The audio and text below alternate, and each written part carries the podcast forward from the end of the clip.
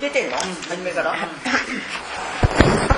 はい、それでは今日はね、あの押したよねこれ次私回のシリーズが始まります。えー私が書いた本はこれでもうこう日本語の講演になってます。だからじ次回について10年前本書いたんですけど、それは今これからあの皆さんにあ教えます。ただ一つだけあ一冊だけあのエリア受験者エリアの本本は残ってるんですけどそれは最後の短期講座にしようかなと思ってます。だから私がフィンランドへ帰るのはあ3月2日。それそれでもう日本の伝道は終わります。それまで頑張ります、えー次回は本当にねもうあ、大切です、えー本書いた時は私はねもう人間私たち人間の人生は全部実会に含まれていると分かったんです。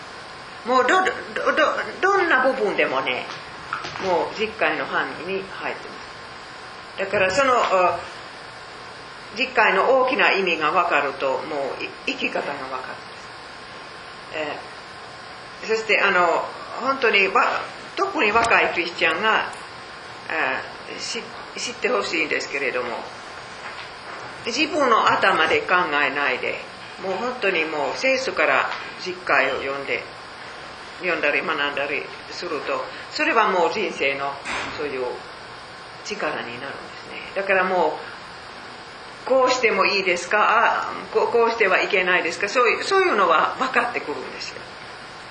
そして第一の戒めは一番あもうトップで中心で大切ですけれども、えーどの戒めは出エジプトの20章に書いてあるんですけれどもあこれは第一です。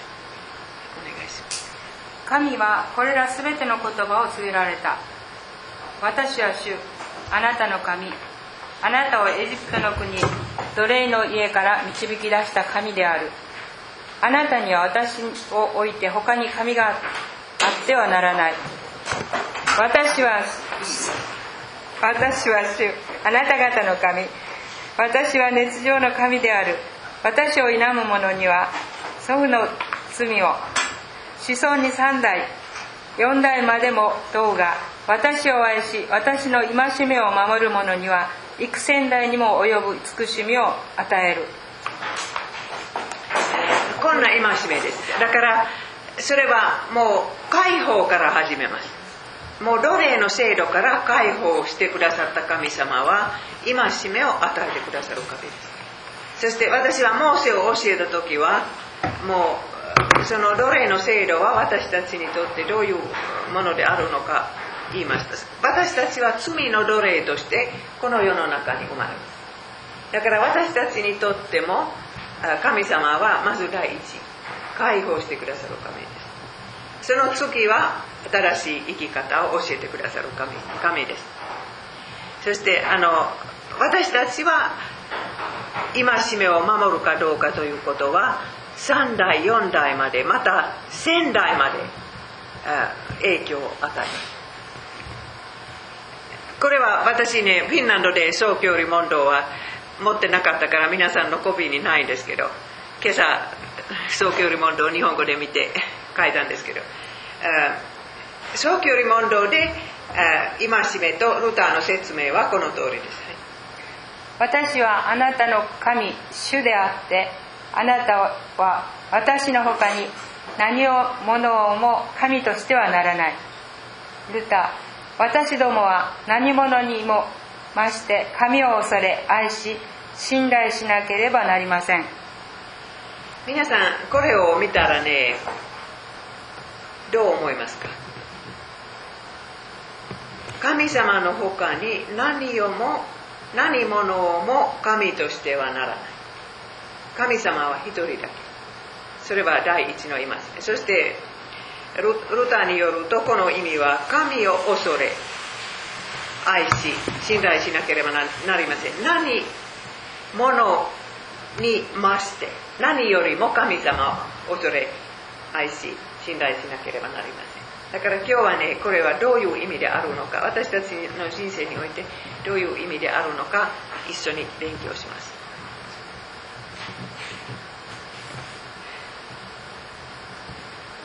はい、えー、ルターは小距離問答にこう書きましたけれども他のところでこれはねもうもうちょっと大きなカテキスムは何何と言いますか。もうちょっと分厚い戒めの説明をルターは書きましたけれども、えー、こういうことを言いますね。あでも私祈る祈るのを忘れましたから今祈りましょう。愛するイエス様今日は敬愛する姉妹たちと共にあなたの戒めの勉強を始めます。イエス様どうか私たちと一緒にいてください。そしてその戒めの意味を本当の意味を私たちに教えてください。それはこれからの人生の力になりますようにお願いします。そしてこのことを他の人にも特に若い人に教えることができますように私たち一人一人を助けてください。私はもう日本に戻れないかもしれないと思いましたけれどももう一度あなたは扉を開いてくださったことを感謝します。あと5ヶ月あるんですけれどもどうかその5ヶ月を十分あなたが用いてください。イエス様の皆によって祈ります。アーメンえー、これもルターの文章ですけれどもいいものを誰から期待するのかそそれこそあなたの神だとルターは言います。そしてね災いの時には誰のところへ走るのか皆さん悲しい時には普通は電話を取って誰か友達に話すでしょう。その前に神様に一言言いますか。イエス様こんなことが起こった。先にイエス様のところに走るのは第一の戒めを守ることです。そしてもう本当にいいことはもう全部神様から来るというのを信じること。この人からとかねもうこういうこの方向からではなくて神様からいいことが全部来るというのを期待すること。だからこういうこの2つのことで今皆さんの人生を考えてください。私たちみんなクリスチャンですから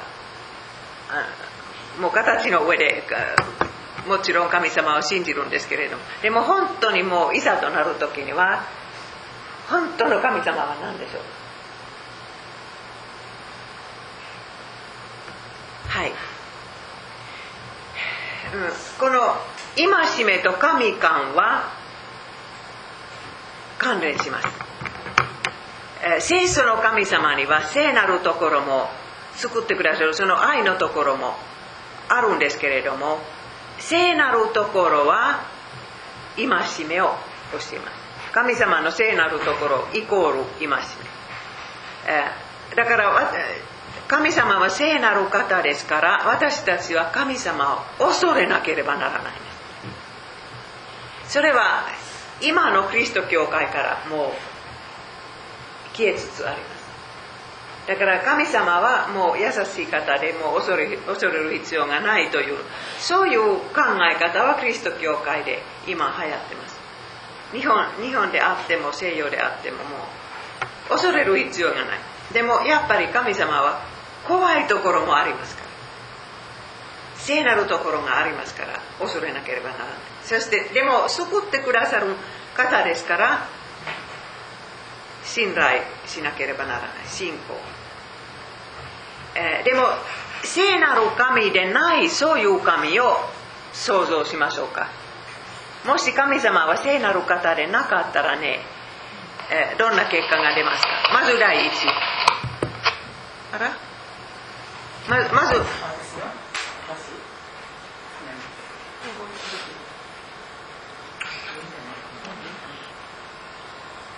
もし神様には聖なるところがなかったら罪を憎まない方になるんです。神様は罪を憎んでおられなかったらね例えば私今朝ニュースを聞いてショックを受けたんですね。皆さん今朝聞いたんですか？28歳のお母さんはもう続けて娘さんに暴力を加えたんですけれども、えー、昨日知りましたねその頃私たちはこんな罪を心から憎んでます。でももし神様に聖なるところがなかったらね憎んでおられない。もちろんそのお母さんにはねもうそれなりの背背景があるんですね。でもでもそれでもこの罪がひどいだと普通の人間はそう思いますね。神様もそう思います。だから本当にその神様には聖なるところがあることは大切です。悪者を裁かない神はどういう神ですか？えー、今去年はノノルウェーにはそのその事件があってレイビクさんは77人を銃で殺した。そその事件の後はあノルウェーでよくこのことは話されてるんですけれども。ノルウェーでももう神様は誰をも裁かないという信仰に少しずつなってたんですけれども今はもう一回それを考え直します、えー、そして誰をも天国に入れる神は皆さんどう思いますか？もちろん私たちちょっとホッとするんですけどね。でも無理無理やりにも神様を信じたくない人も無理やりに同じ天国を入れたらそれは人間にはもう自由がないイエス様を信じたくないという人はもう天国に入らなくていいでしょうそしてこういう聖なるところのない神は弱いものを守らない方になっちゃうだから本当にその聖なるとところはどれほど大切であるのか皆さんわかるでしょう。人間は聖なるところのない神様は神様を絶対尊敬できない。はい、えー、罪があったらもう必ず罰もあるんですけれどもさっきの聖句の中で3代4代まで及ぶと書いてあったんですけれどもこのこの世の中でももう罰がある。んです、えー、でもそして旧約聖書の預言者たちは皆さんエレミアを勉強しましたから覚えていらっしゃると思いますけれども預言者たちはエルサレムの破壊神殿の破壊外国でのはい入るよ何ですか？捕虜。捕虜。のことを一生懸命予言しました。それは罪の結果ですそしてイエス様も同じエルサレムの破壊を世の終わりの苦しみも予言なさったんですね。だから主の日というのはその裁きの日。旧約聖書にも新約聖書にも新約聖書にはね人の子の日日になってるんですけれども同じ審判の日で。すそして永遠の時刻について聖書に一番語られたのはイエス様です。旧約聖書から新約聖書からもう時刻というのは何回出てくるかと数えると80回です。それでも永遠の時刻を否定する人は今多くなってます。例えばイギリスでではね皆さん知ってますか？ストット先生ジョン・ストット先生。その人は死ぬ前時刻を否定した。そしてもう有名な先生でしたからついていく人はいっぱいいる。んです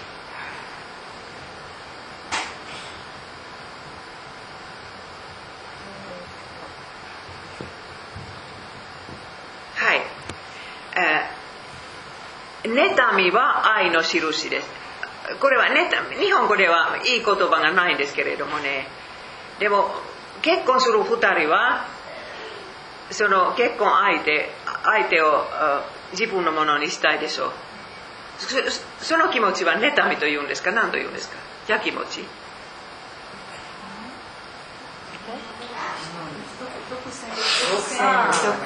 何？独占欲。そうだそれがいい。独占。もう一回言って。独占欲。独占欲。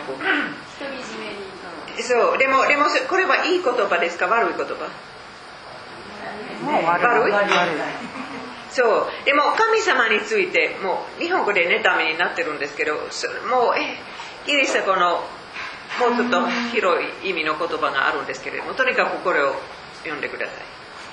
神に背いた者たち世の友となることが神の敵となることだとは知らないのか。世の友になりたいと願う人は誰でも神の敵になるのです。それとも聖書に次のように書かれているのは意味がないと思うのですか？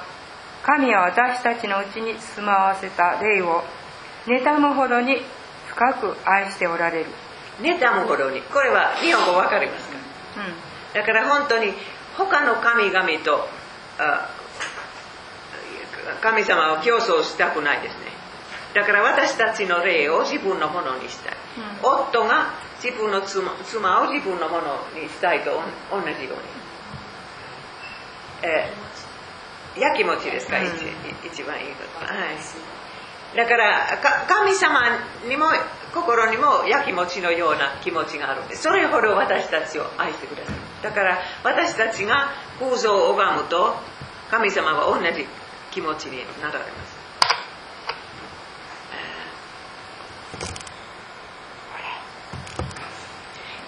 よ皆さん考えたことあるんですか？世の友になりたいと思ったら神様の敵になる。世の友になりたいと思ったらねいろんなこの世的なことを選んでしまう。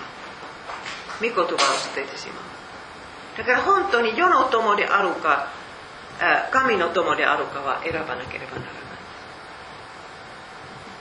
どう思いますか？厳しいですか？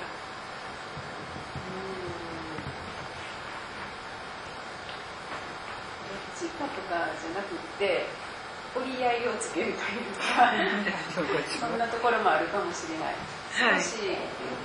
あちょっとこう両親の呵責も覚えながらも世の中のことにちょっとこう流される。はい。でもあここまで以上は無理である程度までいったら神の方にはい。向いたりやっぱそういう危ういところが自分の中にうんあるかもしれません。そうですね。日本はキリスト教会は小さいしそして文化はもう本当にもうみんなと合わせるような文化ですからね。これは日本人にとって大きな戦いですね。でも西洋でも今戦いになっちゃったんですね。だからもう聖書に書いてあることをみんなの前で言ったら本当にもう怒られてしまう、私たちもよくその問題を最近ちょっとよく話したり私もこう話す時にそのことをよくするんですけどやっぱり区別と差別っていうのがそれに入ってくるんですそう。うん、区別と差別をねそれがちょっとあのこれつながりますよね。はい。のすごく今うちのあの私の近いところではそのことを、だからクリスチャンは差別すると。うんまあ、いろんなことでも御言葉の捉え方でもそうですよね、はい。今先生が話してるとこそうです。ねあのことすごく今考えさせられてますけど。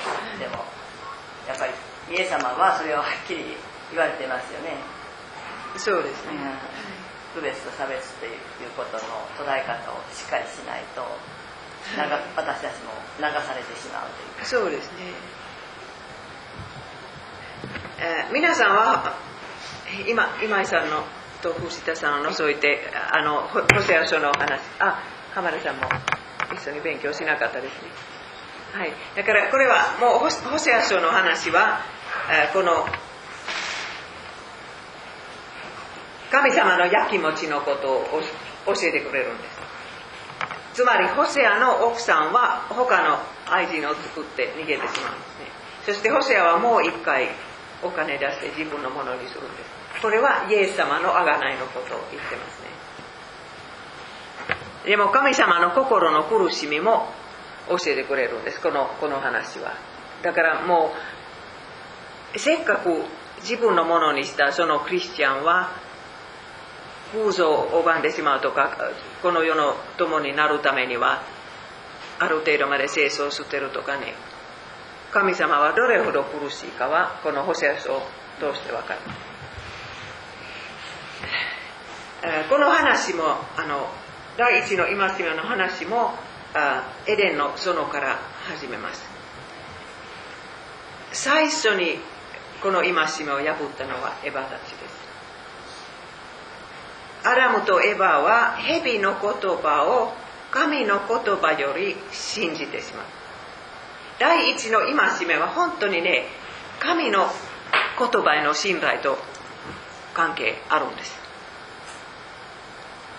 でもエヴァたちはねもうこの果物を食べてはいけないということを信じないで蛇の言葉はもう食べても死なない。食べたらもう賢くなる。神様のようになる。そういうことを信じ信じてしまった、えー、二人のかは本当の神様の代わりに蛇を神にしてしまった。その言葉を信じたから。そしてサタンは後でイエス様には自分がこの世のこの世の王様だと言ったんですね。そして蛇の言葉は二人の聖書となさった。神様はもう小さな小さな聖書を与えてくださったんです二人にあの食べてはいけない。食べたら死ぬ。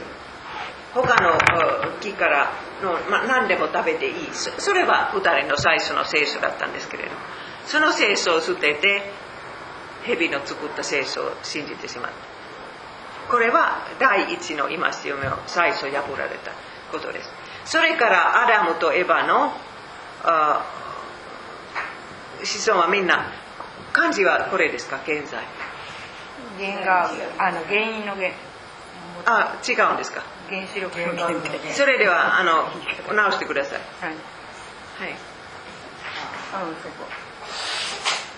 現在を信じなかったらねもうほ本当にキリスト教会は分からなくなる、えー、もう堕落がなかったらね赤ちゃんが生まれると生まれ生まれたままの赤ちゃんは本当の神様への信頼信頼が心の中にある。絶対偶像を信じない。だからもう一歳の子供はもう本当の神様のことをよく知ってるんです。堕落がなかったら。これもルターの本から取った考えですけれども、えそしてね心の中には悪い論力がないんです。神様の禁じられていることは欲しい欲しい。そういう論力がない。もし現在がなかったら。でも赤ちゃん見たらねもうそれは違うと分かる、えーそしてね人間は今堕落のした人間は神様のことを想像したら必ず偶像を作ってしまう。もういろんな世の文化と宗教を見てください。だから御言葉の知らない民族はみんな偶像を作ってしまう。ん。ですそしてその偶像はだから神様は存在するとみんなわかるんですけどその神様はどういう方であるのかわからない。だからもういろんなもうこういう石石と木の空像を作ったりして動物を神神のように拝んだりするしてしまうことは多いですね。現在がなかったらねもう人間は神様を想像したらもう本当の神様の神様のことが想像する。はい。それから第一の戒めはどう試されるのか私たちみんなで考えましょう、えー、ここの左のところに右のところにはあの3つのテストがあるんですけれどもこの3つのテストを通して、え、自分の神様は何であるかは試すことができます。時間のテスト。皆さん本当の神様のために毎日何分使いますか？聖書を読むこと祈ること。24時間から何パーセント。それは例えばテレビを見る時間と比べてください。そして友達と電話で話す時間とイエス様と話す時間。本当にイエス様は自分にとって一番大きな存在であればよく話しますよイエス様と。そしてイエスイエス様は心から愛するともう。イエス様の言葉を他の人の言葉よりも聞きたい。こういうテストがあるんです。次はね想像のテスト。頭の中で普通何を考えてますか？朝起きる時にはね何が先に頭に入るんですそして寝る前は何を考えてますか？それはイエス様ですか？他のことですか？もう一つお金のテスト。何のためにお金を使いますか？苦しいテストでしょ。うはい。だから私はねこの実会の本書いた時はその1年かかったんですけどねその時はいつも心が責めたんです。こういうこういうことを文章にして書いたらもう心が責めて責めて。はい。でも私たちの本当の神様はねもう絶対試されます。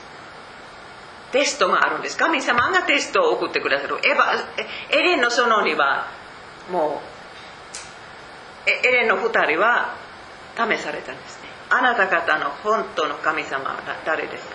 そしてアラノでのイスラエルもそうです。もういろいろそういうテストがあったんです。あなた方は本当に神様を信じるのか、うん、もうあの金の牛を作ったりしてそしてもう食べ物がなくなったら文句を言ったりして神様を信じなかったんですよイスラエルは。もうテストは全部べけ それからもうイエス様がもう一回最初からやり直します。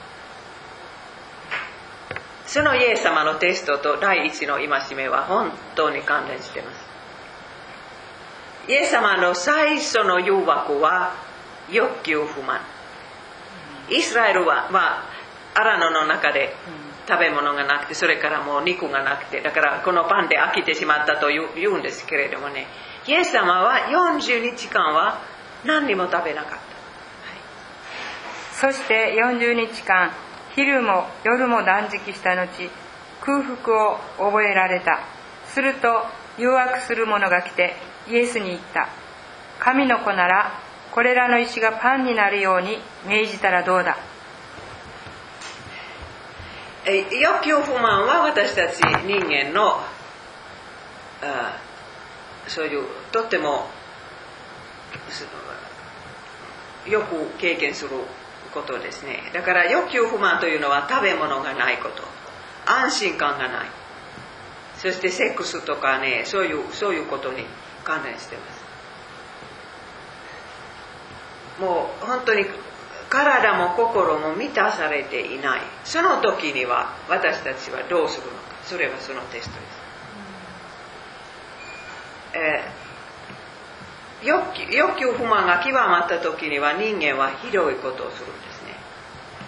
もうお互いのことを食べたりする。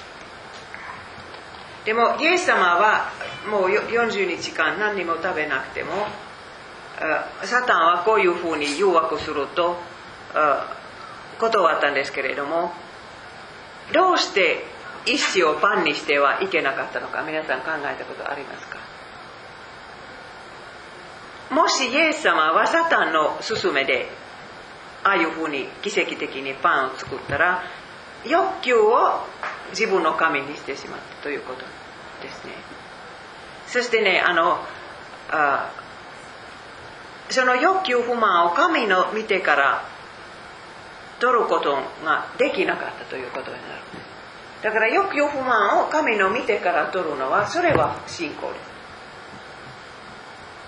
正しくない方法に走ったらねそれは不信仰です、えー、イエス様が信じたのはねもう神様はいつでも自分の前にマナーを降らせてくださる降らせ降らせることのできる方だとイエス様は信じますだから神様はもうもうこれで十分だと思ったらもうマナーを降らせることできるんです。アラノの中で。私たちもそう信じるべきです。欲求不満はもう広い時には。これは苦しいですけれども神様はいつでもね私に私のこの欲求を満たすことができる。満たしてくださらなかったらもうちょっと我慢することです。でも本当に私たち人間は苦しいことはいっぱいあるんです。欲求不満のためには。イエス様の最初の奇跡は神様の御心にかなうべきだったんですね。神様の命令がなくてもねもうこういう奇跡を送ってしまった。自分自分の不満のために。こういう奇跡を行って行われたら罪になるんです、えー、イエス様の返事はこうここにあります。人はパンだけで生きるものではない。神の口から出る。一つ一つの言葉で生きる、はい、と書いてあるとイエス様はあのそれはねあの旧約聖書にこう書いてあると言われたんです。そしてこの引用はアラノでイスラエルが神様を信じなかった時の引用なんです。その3つの誘惑の時には3つとそのイエス様の返事は全部出エジプトのエジプト記の中からイスラエルが失敗した時にはイエス様が正しいことをしたというそういう返事になるんです。だから私たちはねもう体も心も満たされていないいない時にはそれでも神様の一つの言葉で生きていけるということを信じるべきです。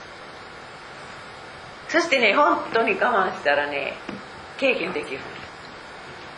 やっぱり一つの御言葉で私はこのその時を超えてきた。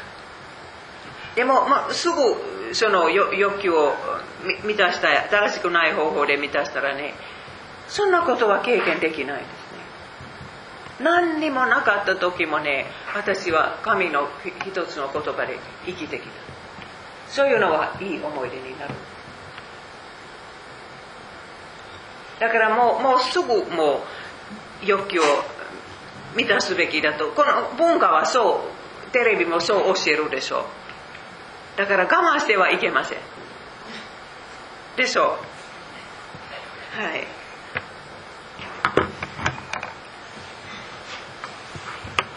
イエス様がイスラエルのに代わってもね私たちに代わってもねこの誘惑に。何と言うんですか？誘惑語れた？誘惑に語れた、だからイエス様から学ぶべきべきことはサタンの誘惑にはいつも御言葉で答えること。御言葉にしがみつくこと。神の助けを待つことパンも愛も正しくない方法で手に入れないこと。神様の時間を待つこと、はい、それから第2のテストですけれども、え、そのテストの意味はイエス様はどっちに信頼なさるのか経験ですか御言葉ですか。私たちもよく試されるところです。つまり神様の愛を感じない時にはどどっちを求めますか？経験ですか？御言葉ですか？もうだから経験させてください。もう何か愛の印を天から与えてください。というかそれそれか聖書にあなたの愛が書いてあるから信じます。そういうテストです。はいお願いします。次に悪魔はイエスを聖なる都に連れて行き神殿の屋根の端に立たせていった。神の子なら飛び降りたらどうだ。神があなたのために天使たちに命じるとあなたの足が石に打ち当たることのないように天使たちは手であなたを支えると書いてある。ここでサタンはねもうあなたは神の子であることを信じる証拠を作りなさい。証明を作りなさい。そんなことを言うんですね。だからもう御言葉からそれを信じないで奇跡を求めなさいということになるんですね。そしてサタンは聖書を引用しますから本当に危ないサタンは時に聖書聖書の言葉も引用することができます。イエス様の返事はイエスはあなたの神である主を試してはならないとも書いてあると言われた。だから主を試すというのはどういうことであるかというとねもう御言葉をそのまま信じないで証拠証拠を求めること。それは主を試す。イエス様はもし無事で飛び降りることができたら何を証明されたんですか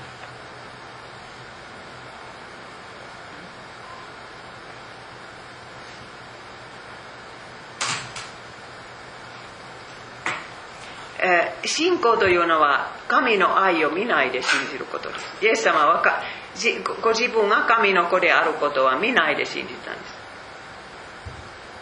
本当にお腹が空いても40日間断食していくらお腹が空いても何も経験がなくてもねイエス様はとにかく見ないで信じ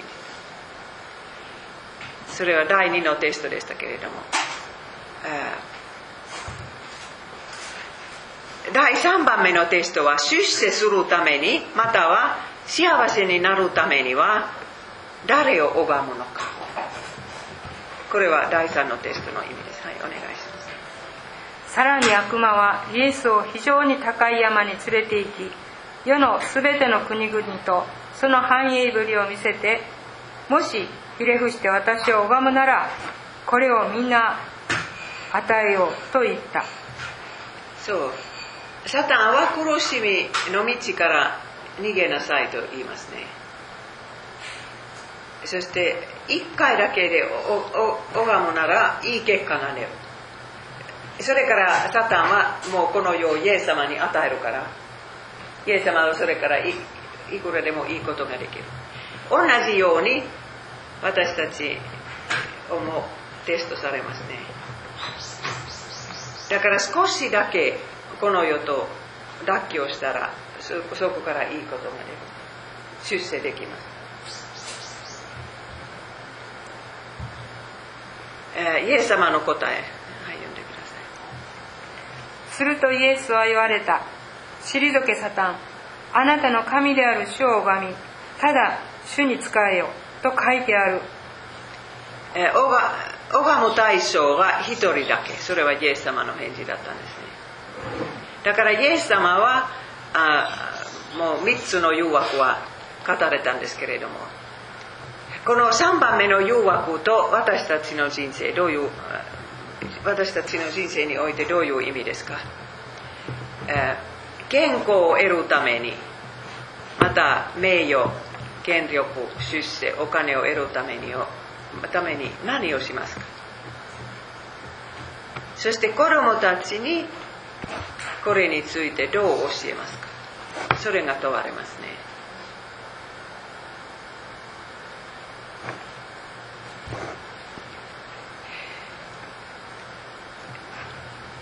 イエス様はいつも御言葉で答えましたけれどもそういう人間的な答え答え方は例えば誰にも害を加えなかったらそれは罪ではない。例えばイエス様はもし石をパンに変えたら誰にも害を加えないでしょう。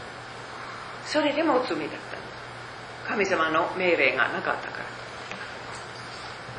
日本は知りませんけれどもこれは本当によくフィンランドのクリスト教会で言われている言葉です。誰にも害を加えなかったらね例えば同性愛は罪ではない。とかなんとか。これは人間的な答えです。そして自分の心に聞きなさい。御言葉ではなくて自分の心に聞きなさい。自分の心に忠実でありありなさい。そしてみんなでみんながやっていることは罪ではない。これも人間的な答え。みんながやっているんじゃじゃないですか。そして仕方がない。仕方がない。これは日本人の言ってる 日本の言い方です。イエス様の言葉は答えは御言葉の引用だったね。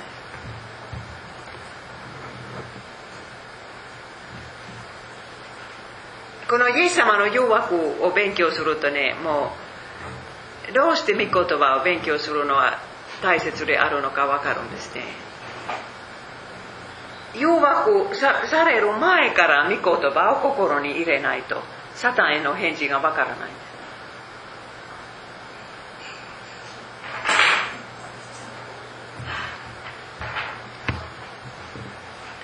次はねもう第一のの戒めと愛の戒めのの関係は何であるのか。はい読んでくださイエスは言われた心を尽くし精神を尽くし思いを尽くしてあなたの神である主を愛しなさい。これが最も重要な第一の掟である。第二もこれと同じように重要である。隣人を自分のように愛しなさい。立法全体と預言者はこの2つの掟に基づいている。立法全体道の戒めも全体。この2つの戒めに基づいてますね。そして愛の戒めには神への愛と隣人への愛があるんですね。一つだけであれば物足りません。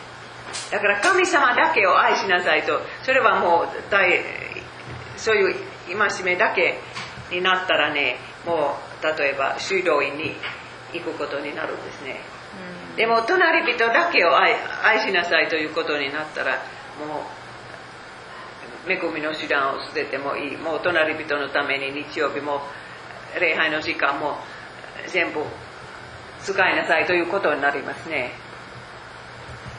だから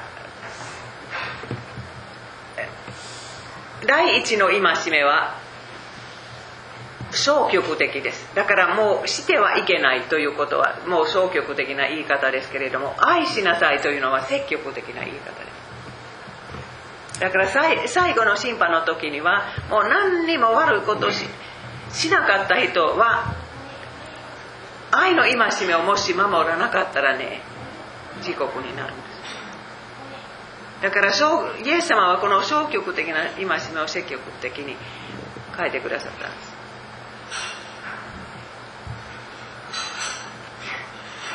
え、パウロはローマ書の中でこういう実会のまとめをします、勧誘するな殺すな盗むな貪るな。その他どんな掟があっても隣人を自分のように愛しなさいという言葉に要約されてされます。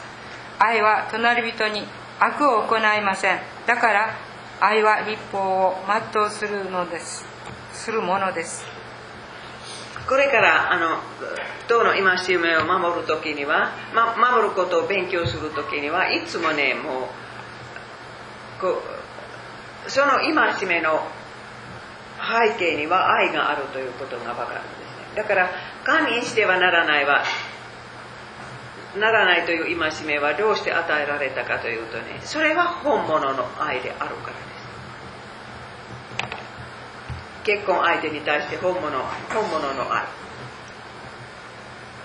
そして殺すな盗むなもう全部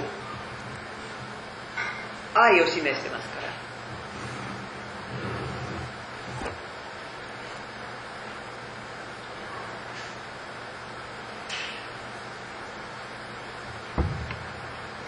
そして、えまあ、この良きサマリア人は愛の戒めを守った人です。イエス様の例え話のそういう素晴らしい例ですけれども、はい、読んでください。イエスが立法には何と書いてあるか、あなたはそれをどどう読んでいるかと言われると、彼は答えた。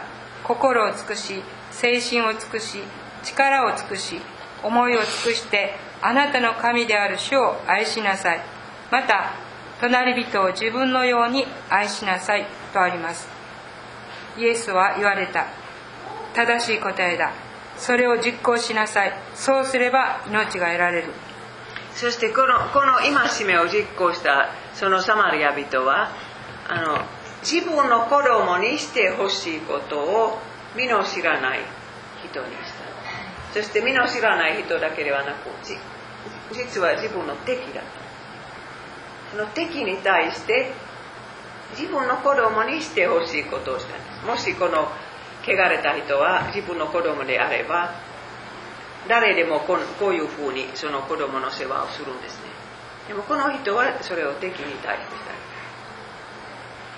た、えー結局イエス様がこの例え話の中で教えたのはね通りかかってしまった2人は本当の意味で神をも愛していなかったということになるんです。本当に神を愛していたら隣人をも助けたということになる。だから神の愛と隣人への愛はもう親密な関係を持っています。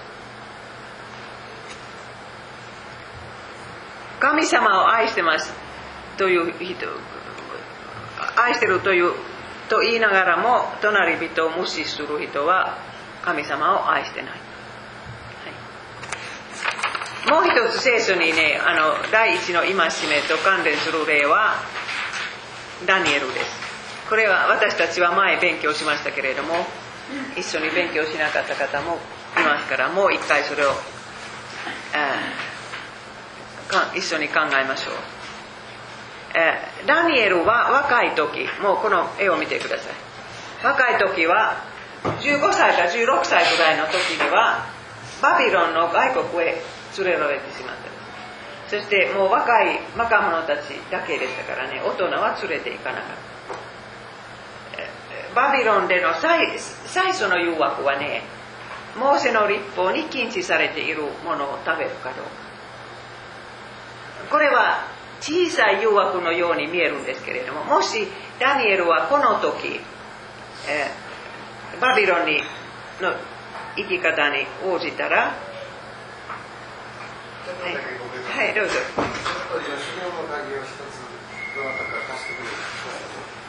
ああ資料の鍵の4人がなくなったらなんでやろう。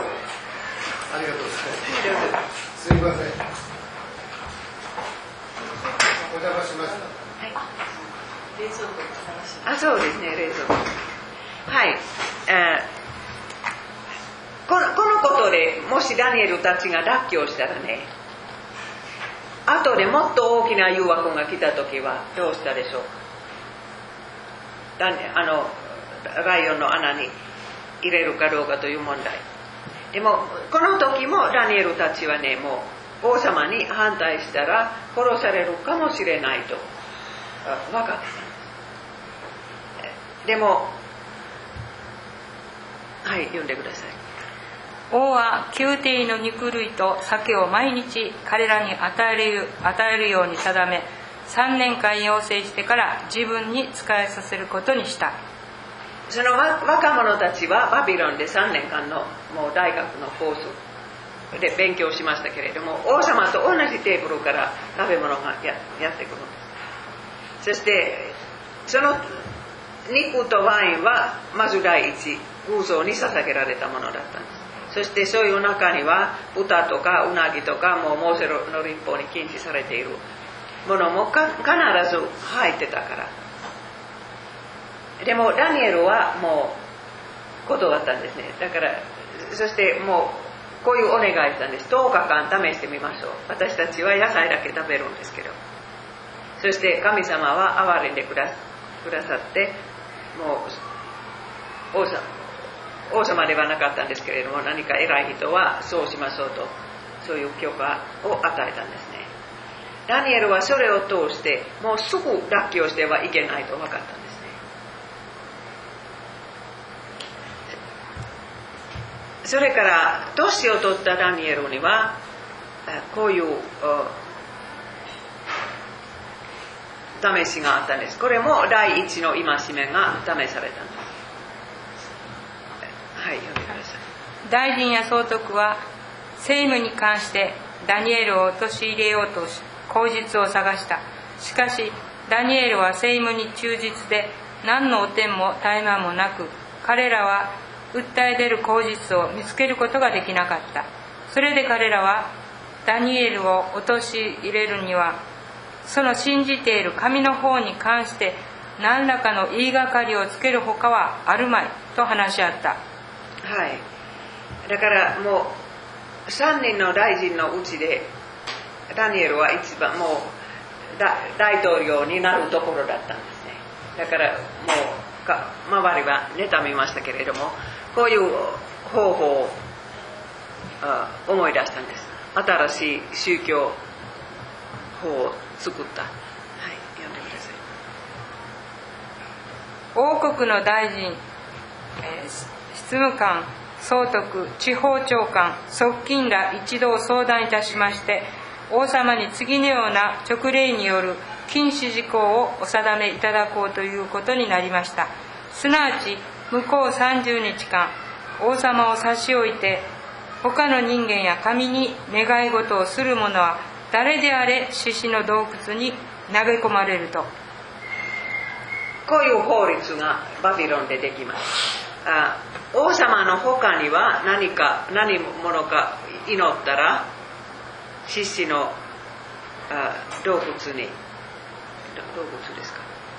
洞窟。洞窟に投げ込まれてしまう。本当に第一の戒めは試されます。その時ダニエルはあいつものように窓の前に祈ったんですね。そして2階 ,2 階の窓でしたから遠くまで見えるそういうような。絵も見てください皆さん。もういつも紙ばっかり見てるから。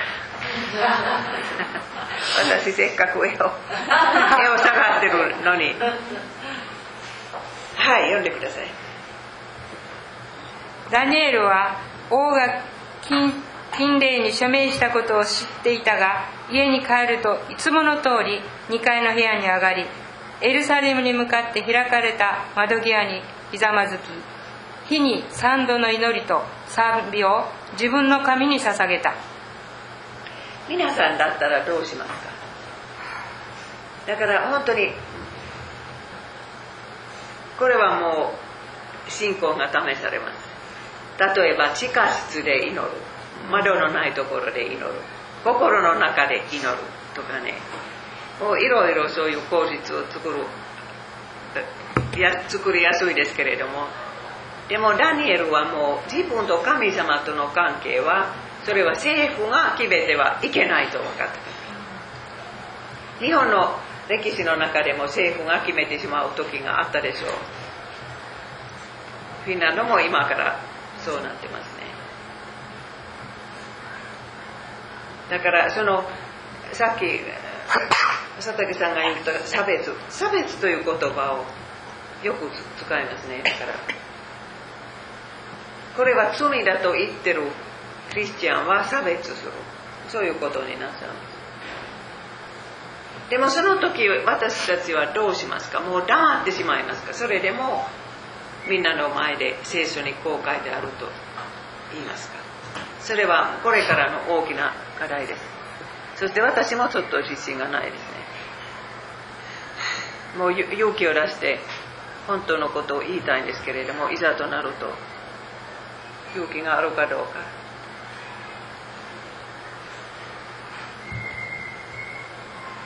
ダニエルは新しいことをしましたけれども神様は旧約聖書の最後の奇跡をその時行われました、はい、神様が天使を送って獅子の口を閉ざしてくださいましたので私は何の危害も受けませんでした。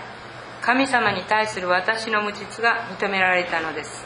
そして王様あなたに対しても背いたことはございません。ダニエルはこういう言葉を王様の前で言えたんです。そしてこれは本当に大きな証になります。つまり王様はこんな手紙を書いたんです。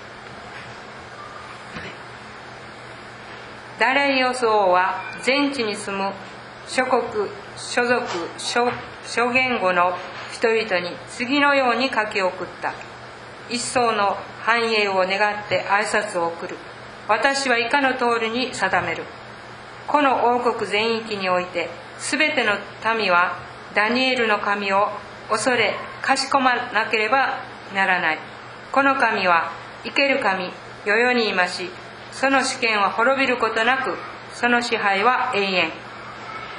えーサタンはいつもこういう誘惑の時にはこう言ってきますね。ちょっと脱臼したらそれこそ証になる。だからもうもう本当にもうクリスチャンはもうみんなと違うことことをやったらね全然証にならない。それはサタンの言うことです。でもダニエルはもう勇気を出して正しいことをしましたから後でこんな証になった。つまり、えー、3人の博士もちょうどダニエルが住んでたその地方から出たんです。ダニエルはこんこんな証を残してたから。バビロンでは本当の神様もある程度まで分かってた。そしてキリスト教会が始まった時はあそこにはもう強いキリスト教会はすぐできた。そしてこの世の中で一番海外連動した教会。500年までは西暦500年まではもうモンゴルまで行きました。インターネットから見たら1300万人ものクリスチャンがあったそうです。そう。それはこのダニエルの第一の戒めを守ったということことと関連すると思います、えー、もう一つ旧約聖書の例としてはねヨセフの例です。だから誰かが私たちに対して悪いことをするその瞬間は私たちが第一の戒めを守るかどうかは試されます。そのその悪いことを誰の手から受け取るのか。神様の手ですか？あの敵の手ですか？ヨセフは兄弟たちにこんなことを言えたんです。今は私をここへ売ったことを悔やんだり責め合ったりする必要はありません。命を救うために神が私をあなたたちより先にお使わしになったのです。自分の人生の一番大きな悲劇をこういう目で見るんですそれはヨセフです。だから私たちも今今自分の人生の苦しいことを考え今思い出しましょう。人がやってやってきたからこういうことになっちゃった。そのこと。それはもうもう人の罪は罪だったんですけれどもそれでも私たちはそういう中で神のご計画を見え見えます見ますか？見ます。見なかったらねもう苦しいだけで終わってしまうんです。ね心がかたくなになるだけです。これはクリスチャンの人生の一番大きな試練かもしれません。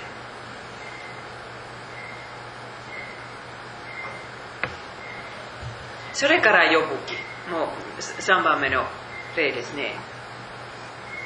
人は悪いことをしませんでしたけれどもヨブは何もかも失ってしまったんです。その時誰を見るんですか？ヨブはこう祈った時は本当の意味で第一の戒めを守った私は裸で母の体から出てきた。また裸で私は賢に帰ろう。主は与え主は取られる。主の皆は褒むべきかな。こういう時には主の皆を褒むことのできるよサタンに向かって何にも言いませんわ、まあ、サタンは具体的な悪いことをしたのにそれを神様の手から受け取って神様だけを見る呼ぶはい。それからもう一回イエス様の誘惑を考えましょう。イエス様には最初の誘惑も最後の誘惑もあるんです。アレノでの最初の誘惑。そしてゲッセマネでの最後の誘惑。その最後の誘惑はもうこれから天のお父様に見捨てられてしまう。ということを誰の手から受け取るのか。はい。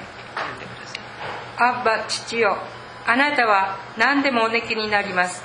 この杯を私から取り除けてください。しかし私が願うことではなく御心にかなうことが行われますように。えイエス様は天のお父様と本当にもう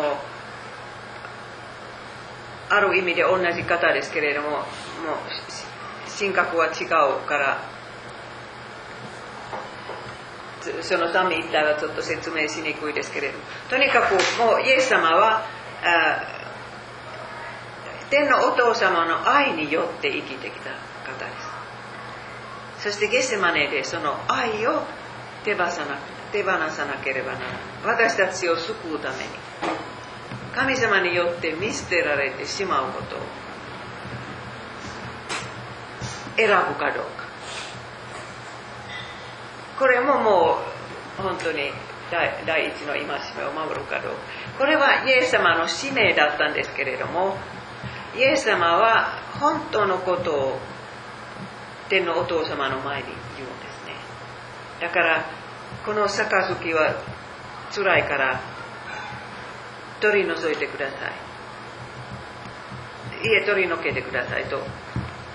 本当の本当のことを言うんですけれどもでもそのその後は自分の願うことではなく御心に、えー、叶うことを行われますように。だから私たちも本当に望んでいることをそのまま主に言うことができるんです。でもその後はもうあなたの御心が行われますようにとというのは第一の戒めを守ることです。アバというのは小さな子供はお父さんに言う対して使う言葉ですね。アバ。イエス様はこの切羽詰まった時にはこの言い方を使われましたイエス様は最初から最後まで第一の戒めを守られたんです。いいこともいいことをいつも天のお父様から期待されたんですね。試練の時にはお父さんに頼られたんです。それでも第一の戒めを1から10まで破られたかのような罰を受けられた。それはなぜですか？だからイエス様はもう死刑にされたし神様の怒りのもとになられたんですけれどもそれは私たちに代わってです。こういうふうに第一の戒めを勉強すると私たちみんなもう99%は守れなかったと。言うしかないでしょう。1%はやっと。でもでも私たちに代わってイエス様がこの罰をお受けになったそれがなかったら誰が天国に行けますか？最後の最後まで御言葉にしがみつかれたイエス様のの姿。だからもうもう息が苦しいですけれどもイエス様が何を意味をなさるかというとこれは聖書ですよ。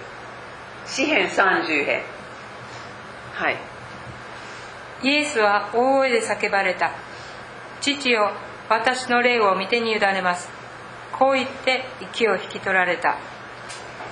父よというのは詩篇にないんですけれどもその次の文章は詩篇からの引用です。だから聞いてた人はもうイエス様をバカにしましたけれどもとにかくとにかく最後の最後まで御言葉から手放さない。そういうのは分かる。神様に見せ見せられても御言葉から手放さない。私ももう死ぬ瞬間はこの言葉を言いたいですね。私の霊を見てに委ねます。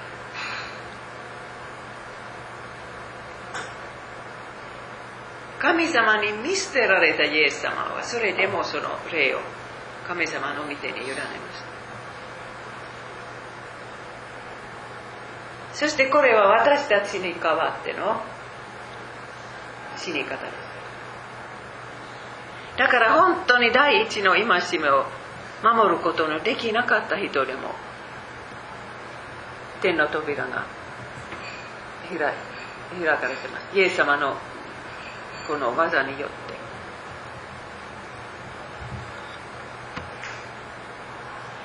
て。十字架は冒涜した人の罰。第一の戒めを破った人の罰なんですね。はい読んでください3時ごろイエスは大声で叫び叫ばれた。エリエリレマ砂漠谷。これは我が神我が神。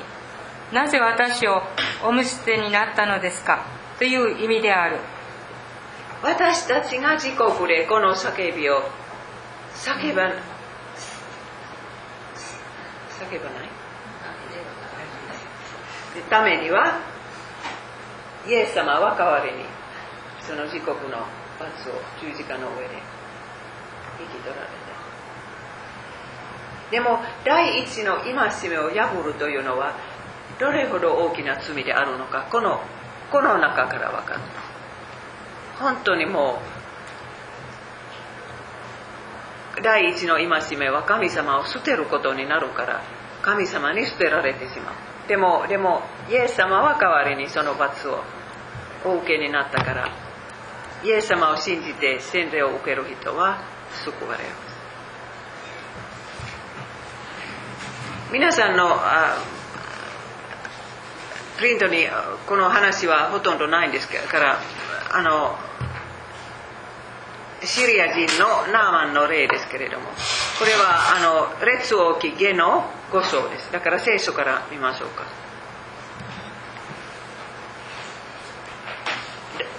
読むんですかちょっとみ皆さんが探してから、は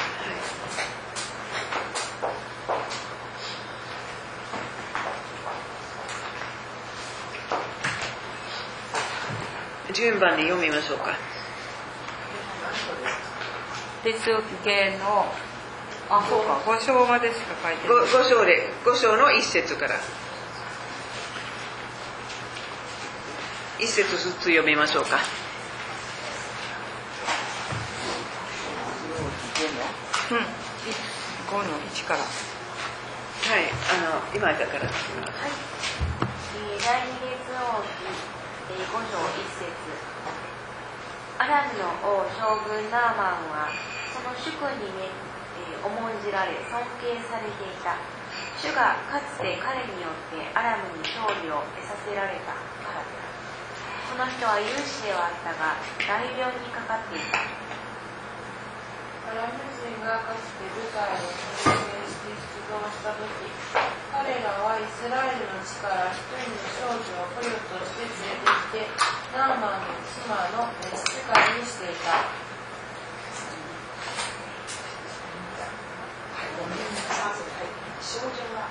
少女は女主婦で主婦様がサマリアの預言者のところにおいでいたのはその重い不病を癒してもらえることもらえるでしょう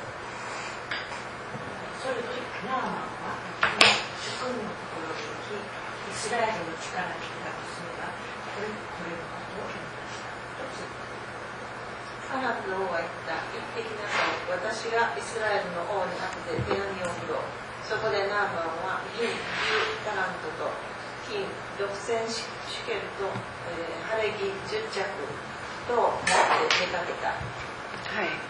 彼はイスラエルの大宛ての次のような手紙を持っていった。さてこの手紙があなたに届きましたら、えー実は家人ナーマンをあなたのところに送りましたので彼の大病から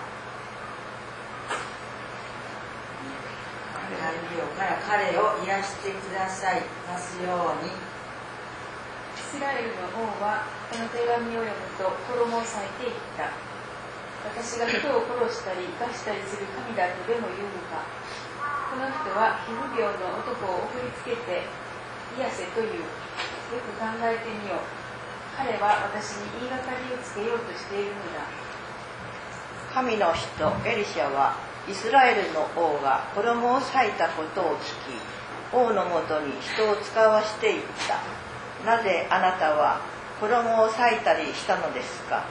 その男を私のところによこしなさい。彼はイスラエルに預言者がいることを知るでしょう。こうしてナーマンは馬と戦車を持ってきてエリシャの家の入り口に立った。はい今じゃ実節すいませんエリシャは彼に使いをやっていった。ヨルダン川へ行って七度あなたの身を洗いなさい。そうすればあなたの体が元通りになり清くなります。ナーマンは怒ってそこを去りこう言った彼が自ら出てきて私の前に立ち彼の神主の名を呼び幹部の上で手を動かし皮膚病を癒してくれるものと思っていた。イスラエル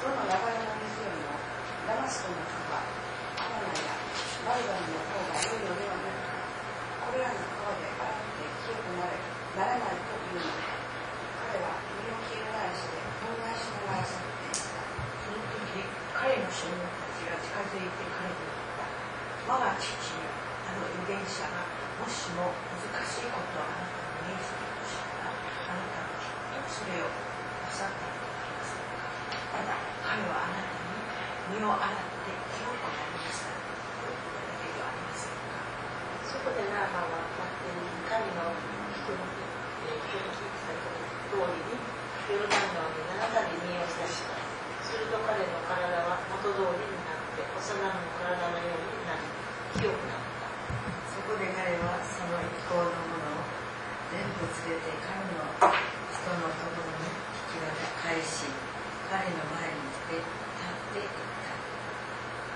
私は今イスラエルのほか世界のどこにも神はおられないことを知りましたそれでどうか今あなたのしもべからの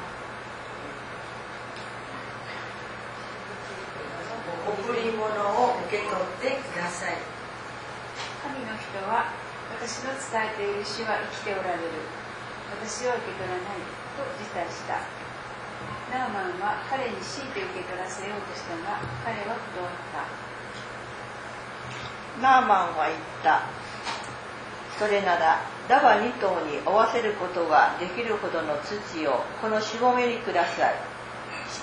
ししもべは今後主以外の神の他の神々に焼き尽くす捧げ物やその他の生贄を捧げることはしません。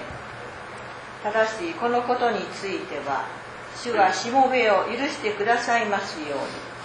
私の主君がリモンの神殿に行ってひれ伏す時私はあ買い添えをさせます。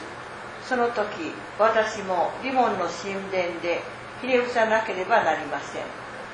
私がリモンの神殿でひれ伏す時主がそのことについてこのしもべを許してくださいますように。エリシャは彼に言った。安心して行きなさい。そこでナーマンは彼から離れてかなりの道のりを進んでいった。はい、はい、そそそこまでです。はい、え絵も見てください。これとこれとエリサとナーマ。ン。はい、えーこのナーマンというシリア人はち全然違う神神々を信じるんですけれども奇跡を経験します。えーそしてそれからもう他の神を神を拝みませんというんですけどね、えーただ一つだけ例外があるんです。かかい海ぞない何ですか？あれは。海はいどれ海ぞって何？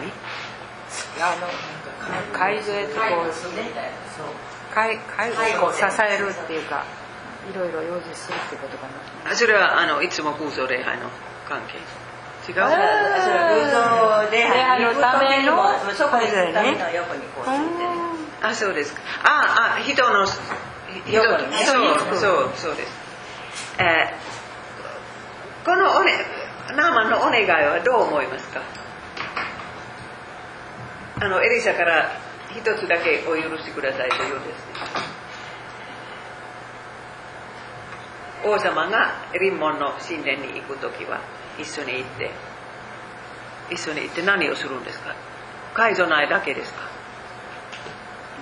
一緒にひれ伏すひれ伏すだからそう。このお願いどうどう思います。私は妥協だと妥協だと思います何？ナナーマンはナーマンの仕事っていうのは私風刺主婦はい。に使えることが、そのナーマンの仕事でもあるから、はい。仕事だと割り切る割り切るけれども心は本当にそっちの方は向いてはい。そうですね。他の皆様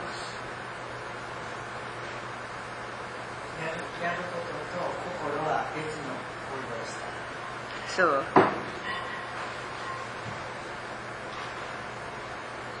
ダニエルのことを考えると全く違いそうですね。違います。違いますね。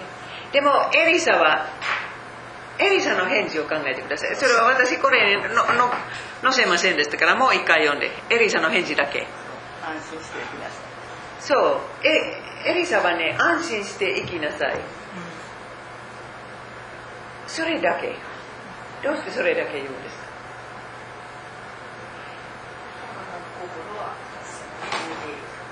か？はい向いて向いて。だからエリアはねもうもう絶対やめなさい。こういうのをやめなさい。ととも言わないしやってもいいとも言わない。どうして言いませんか？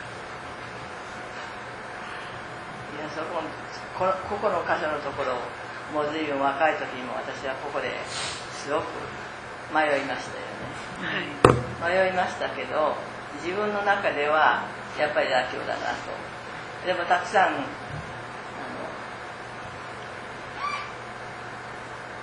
でもあの言ったけれどもあのナーマンがどのようにしたかということあのしたかという結果的なことはここまでで書いてないですよね、そうですそうです。書いてないんですよね。はいどうしたかということは。だからナーマンがそのあとどうしたのか本当に完全に書いてない、うん。私たちにあのの考えさせると。そうですそうです。それはありますよね、でもここまでだけのことをあのあエリシャとエリアの違いは違いがあるんかなとかなんか若い時にそう。思ったそう思いでもでも本当に私はそこには神様の深い知恵があると思います。だからもうもう絶対そうしてはいけないととも言わなかったしそうしてもいいとも言わなかった。どうしてこのどっちかを言わなかったんです自由を与えてる私たち自由を与えてるまあ自由はあるんですけどもちろんあるんですけれどもね。でもでももちろん戒めを守らなければならないというのは、はい、イエス様はあのあなたの信仰があなたを救ったとかいうそういう言葉でありますけれども、だからそこの部分と似通ったところかなと思いますけど。他の皆さんは？昨日ビデオには法とあの福音を分けながら上手に生きると違うんですこれで悩みますよねあの踏み絵の場合も本当に自分がね信者やいと踏んでしし踏んでしまったらこうこうというのそうねこの際でも先生そうえ踏んで生きたら生きていってイエス様を信じた方がうんそれができなかったりそのそれを見ても違う私もなぜなぜかわからないです。もうエリエリシャはこんな返事をなぜしたのかわからないですけれども、えーとにかくねもうここに最後に書いたのはね皆さんのプリントにあるかどうか知りませんけれども第一の戒めを,、ま、を守る力はどこから来るのか。だからもう守りなさいという戒めから力が来ない。力はねもうイエス様の愛と罪の許しを何回も何回も経験することを通して力が出る。だから破ってしまったと分かった時には例えば生産式のところへ行ってそれでもイエス様がこの罪を許してくださるというのを信じたらそこから力が出る。だからもうイエス様私をこれほど愛してくださるイエス様の戒めを守りたい。ただ戒めによって力が出てこない。やめなさい。拝拝んではいけない。それはもちろん聖なる神様の戒めです。大切な戒めです。でも力はそこから出てこない。力は罪の許しから出てくる。そして恵みの手段から出てくるのです。聖書洗礼生産式。だから聖書をやめてそして礼拝をやめて生産式をやめる人は力はどこからも出てこない。絶対この世に合わせてしまうでも自分の罪ももう一つのクリスチャンの間違いはねもう第一の戒めとか他の戒めを守れないと分かった瞬間はもうキリスト教会から離れてしまう。これは私のものではなかった私はちゃんとしたクリスチャンの生き方ができないから。もうそれは一番大きな失敗です。だからもうエリシャは安心して帰りなさいと言った背後にはねもうとにかくもうこの今知ってる神様のことを忘れてはいけない。そういう中でもう心が責めるんですけれどもこのナーマンはもう拝んでしまったかもしれない。でもその拝んでしまったことによってもうこの神様を捨ててはいけない。そんなことを言ったかもしれない。私知らないんですけど。でもとにかくもう一回拝んだらそれで終わりと言ったらねもしかしたらこのナーマンは天国に入れなかったかもしれない。でもナーマンのうちにはね一人イスラエル人の女の子がいるから本当の神様のことをナーマンに少しずつ教えたと思います。子供たちは子供はもう教師になって。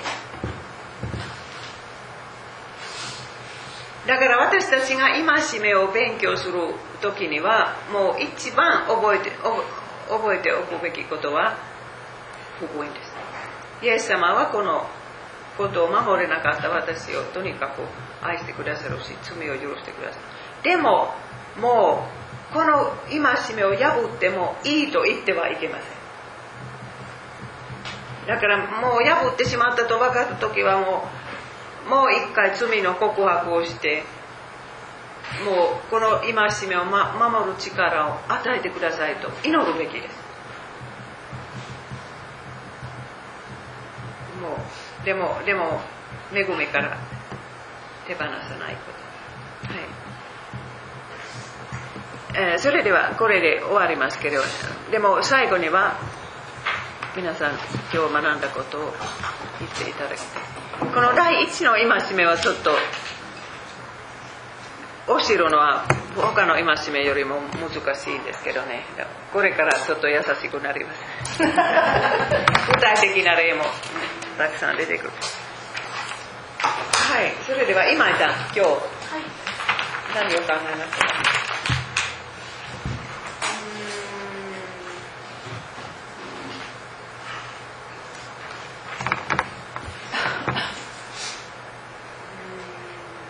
神様。を大事にすることこの世界の中で神様を大事にすることっていうことは、あのどういうことかっていうのを考えたことがあってでその、うん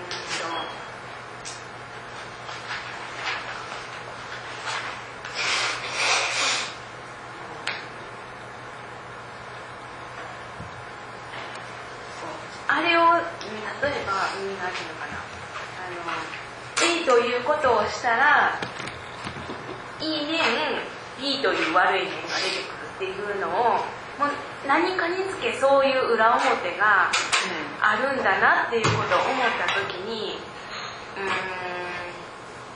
んなんていうのかあのこうなんていうのかな。何をしてもこう結局その、うん、なんていうのかなあの負の部分がああるんだなっていうのを思った時にこうあのこう自分がそのこう存在しているというか生きていること自体うんといろいろとこうプラスの面もあるけど負の面もすごいあるんだなっていうのをこうちょっとざっくりなんですけどあの分かったっていうか気づいた時があってうんでもじゃあ死ぬかっていうとそうじゃない生かされてるっていうじゃあ何なんだ私はっていうふうに考えた時にそのこのもう残念なこの世界の中で残念な自分がこう生きていくっていうことがうんなんかそれを許されている神様ってすごいなっていうのを、まあ、思ってなんかそのそういう不完全な自分があの神様のことをこう第一にするっていうことはとても難しくてそのなんていうのかな。あのこう極端にその神様だけをこう大事にする。だから私はこうテレビも何も見ないし友達とも交わらないし仕事もしないしっていうふうにこうあれこれ捨てて山奥で一人神様だけを拝んで24時間神様にあの信じてっていうふうになるのかっていうとそうでもないわけで。だからその、うん、やっぱりお友達に神様を伝えることのために友達のこう好きなこととか趣味な趣味のこととかもある程度知ってることとかその自分もそれにやってみるとかそういうふうななんかこの世の中のものもあの使いながらうんバランスよく神様を大事にしていくっていうことが大事なんだろうなっていう、はい、それが残念な自分だからどうしても極端に走るかもうこの世に走ってしまうかにどうしてもこうなんかこうこうなってしまう自分がいるんだなと思うと本当にこう絶えずあの聖書を読んだりあの教会に行ったりして軌道修正をすることが本当に大事なんだなっていうのを、はいありがとう思いました。ありがとうございます。はい。はい、浜田様。え、私は妬みのところが一番印象的だって、妬みで食べますって言われたら怖ってなるんですけど、なんかそうじゃなくて愛情があって、その人のことを思ってて関心があるからそういう感情が感情というかそういう言葉で表現されるのかと思いました。ありがとう。浜田さん。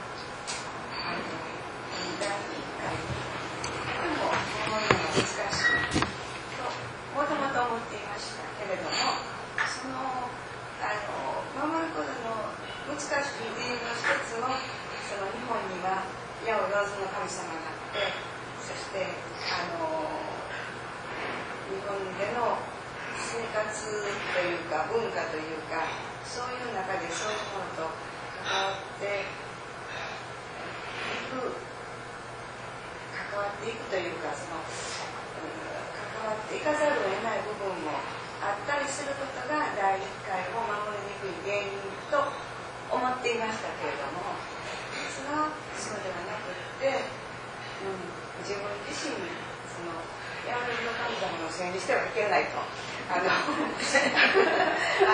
自分自身の中に自分の生活習慣の中にそういう大体と守り守るのが難しい原因があるのかなということが今日よく分かりました。はい、そしてあの、うん、守れる時もあり守れない時もありであの生活しているわけですけれども。守れるように、うん、守りたい。守らせてください。そういう力を与えてください。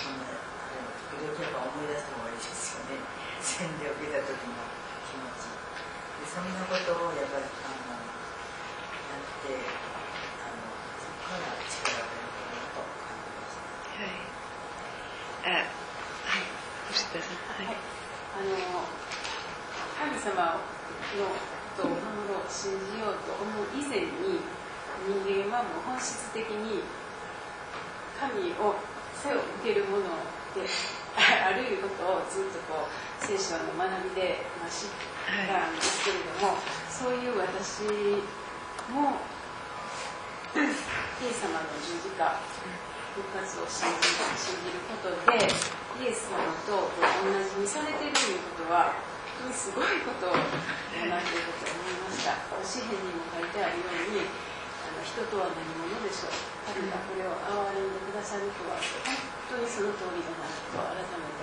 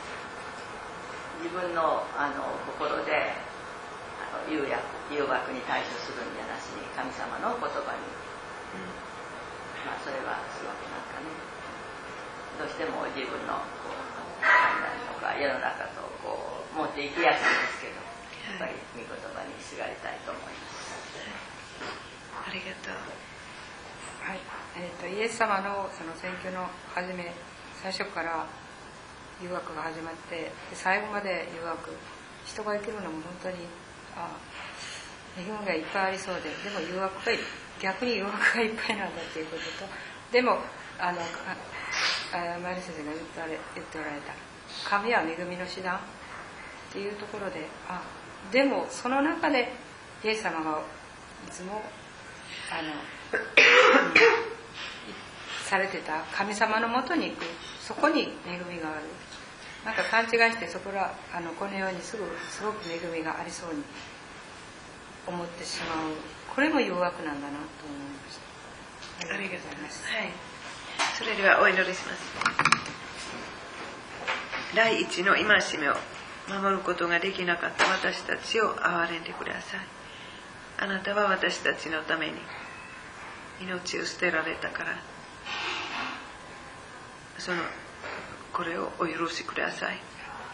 そして少しでもダニエルまたヨセフと呼ぶのような態度を取ることができますように助けてください。どうか私たちは日本の 99%の人の前で証しができますように。イエス様の皆皆によって祈ります。アーメン。またこれが切れましたからあのこれに後で今今コンピューターに入れることできる。